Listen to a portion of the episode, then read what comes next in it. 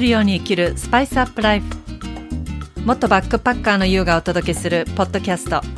この番組では毎日を旅するように刺激いっぱいの日々を思いっきり楽しみながら心と体がワクワク喜ぶをテーマにスパイスアップライフをさまざまな観点からお届けします。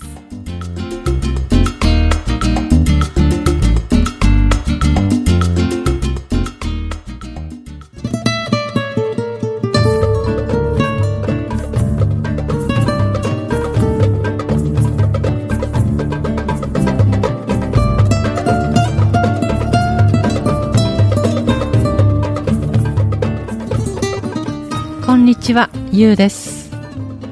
皆さんいかがお過ごしでいらっしゃいますか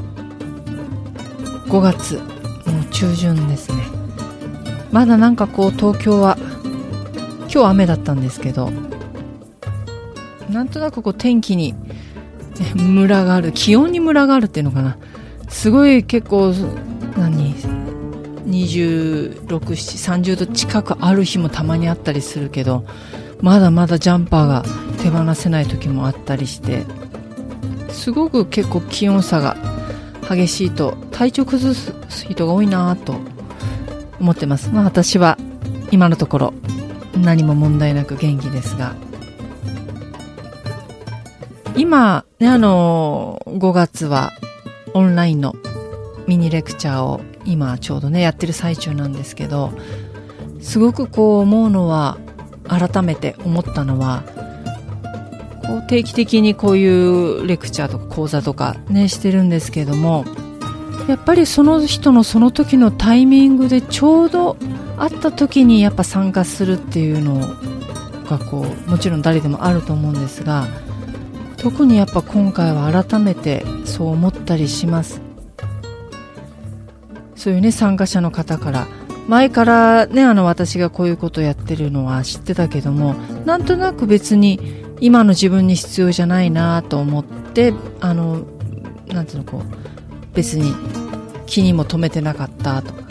でも、なんとなく今私がやっているそのワークショップと今の自分の症状、なんかもしかしたら関係があるのかもと思って、それで、えー参加してくださった。そしたらやっぱり全てがこう、自分に当てはまることがあったと。これ自分のことじゃないかと思うぐらいだったっていうふうにおっしゃってたんですね。で、これってあの本当何でも物事ってそうだと思うんですよ。今の自分にとっては、なんか必要じゃないことが後から必要になってきたり、自分の中にしっくりきたり、その時は聞いていても話を聞いていてもなんとなくこうそうなんだぐらいにしか思わなかったことが後からすごく自分に必要なメッセージが込められていたり自分のすごく心に響くことがあったりっていろんなことであると思います。だからうん今日ねこうやってこう私もポッドキャストしてる中でえー今このエピソード聞いてくださってる方のタイミングで今日これからお話しするテーマがすごく自分に必要なことだったりするかもしれないし反対に今私はそう別に思ってないからなんかしっくりこないっていう方だったらねあの全然飛ばしちゃってもいいと思うんですね。実際私もあのいろんな人のポッドキャスト聞いててこうテーマがねありますよね。それで今日の気分はこれとかあ今日はこんな感じとかやっぱそういう感じで私も選んでいくのででその時は飛ばしてで聞かなかったことが後からはあそういえばこういうエピソードあったなとかなんかふっと思い出して、えその時はに必要なメッセージが込められたりするから、えー一生懸命聞いたりとかすることもあるしだから私のこのねあの番組も何か皆さんの中でその時そのタイミングで、必要な時があれば必要なメッセージが届けばいいなと思っています。今日はね、えーこんなテーマでお話ししていきます。ネガティブな感情こそが自分の望む人生へ導くです。なんとなくこうネガティブ感情っていうのはなるべくなくしてポジティブポジティブみたいな感じのこういう風に、えしていく傾向っていうのは世の中あると思うんですがでもネガティブ感情っていうのはすごく悪いことではないんだぞと。むしろ自分が本当に望む道望む人生に気づかせてくれるその道へ歩ませてくれるきっかけとなりうるということです。例えばまあすごくね嫌なことがあった時とかそういう時っていうのは嫌なことがあったっていうすごい感情ありますね。不快な気持ち。あとはすごく落ち込んだりするかもしれない。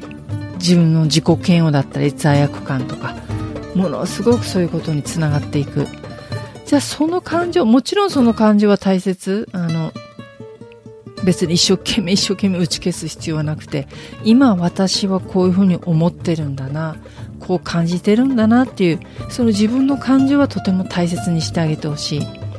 でそのままにしないっていうことが大切でそこからその例えばそうね不快なことがあった時嫌なことがあった時本当は私こうしたかったとかこうしてもらいたかったんだなとかもしくは失敗してしまった時本当はこういうふうに私はなりたかったこういうふうにして成功したかったんだそのちょっと本当はこうしたかったんだっていう自分の気持ちを見てほしいんです。でそのネガティブな感情になるっていうのはその自分の望むようにならないから望むような結果が得られないからネガティブな気持ちになる。でもその反面こうしたい自分本当はこうしたら自分は満足するのに良かったのにということが分かるきっかけになるんです。だけど普通はネガティブなそのね嫌な気持ちが出た時っていうのはその感情のその嫌な気持ちの感情のプールっていうのかな。そこに浸かりすぎてしまってたりするともうそこにどんどんどんどん深みにはまっていってしまうとそれがストレスという世界に入り込むことになる。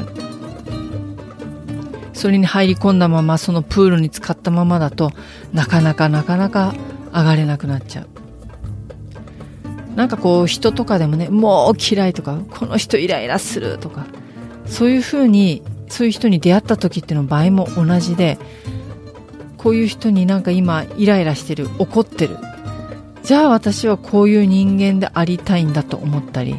それに反面したこの違う人間が目の前にいることで不快を感じているだけだから。自分のこうなりたい人間像の反対が今目の前にいるということです。だから不快になってる。じゃあ私は本当はもっとこういうことを大切にしていきたいという再認識するきっかけ気づくきっかけになるんです。今目の前にいるその人が嫌な人が。例えばこうねものすごく威圧的に決めつけてくる人とか。ねお前なんかこうなんていうの？何なんだよなとか。なまあ何でもいいんだけどすごくもうその人と話してるだけで息が詰まる感じがする。もう嫌だ。その場を離れたい。っていうそういう気持ちが感情湧いてくる。でもそのその感情のままで終わらせない。そこに居続けないっていうことが大事。だからそういうね威圧的に来たあの言ってくる人がそのいたとしてすごく自分が嫌だと思ったらじゃあ私はどういうふうにその反面どういうふうな人でいたいのかなどういう人間でいたいのかなっていうところを考えた時に私はこうやってね人のことを決めつけてきたり言ってくる人じゃなくて、えー、自分その人の気持ち感情を大切にしてあげたい。人に決められたくないんだなと。私は。人に指図されたくないんだな。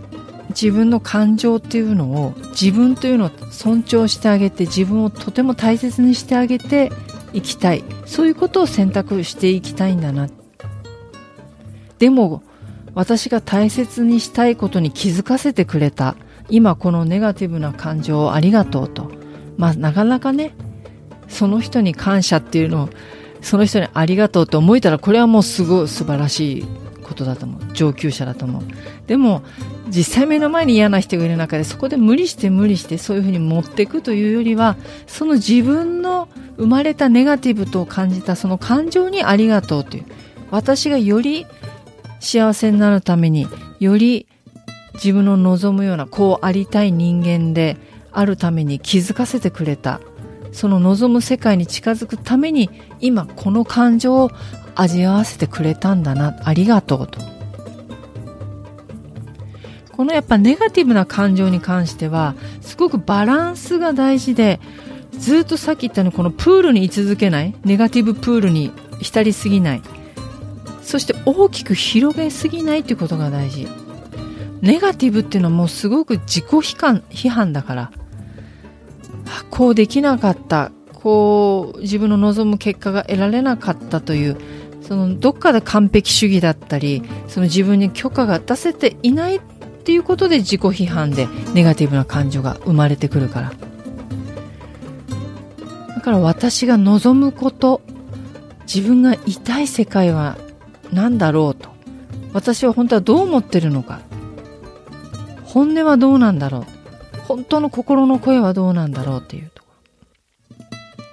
その望まないことが起きたりネガティブな感情が出た時にその都度自分の心の声自分の望みが聞ける聞き取る見えるチャンスなんだと。そのために今このことが起きたと。そのために今この感情がある。ちょっと嫌な不快な感情だけどもそれに気づかせてくれた今の感情だからと。ネガティブな感情っていうのはやっぱなんか外側からの影響なんですよね。あと何か比べてしまったり。なのでそういう感情が出てきた時はそのままにさっき言ったように放置しないでそこから自分の内側を見てほしい。内側を見るっていうのは自分の望む世界。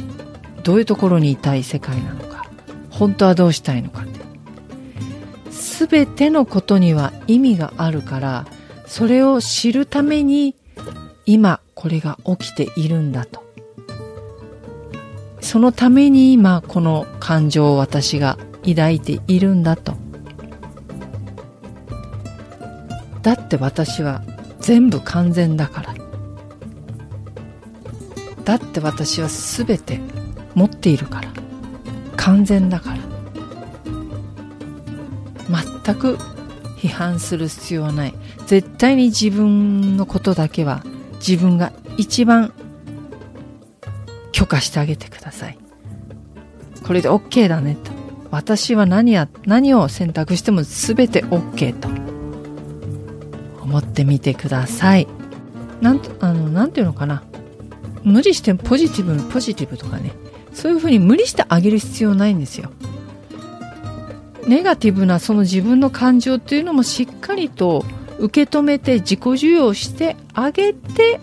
じゃあ私はどうしたいのかなと思うことが大事だから。そのネガティブな感情を打ち消す必要はないし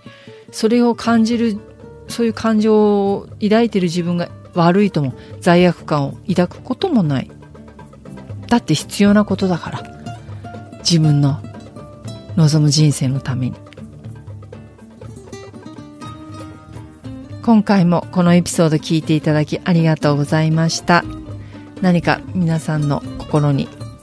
届けば嬉しいです。それでは次回またお会いしましょう。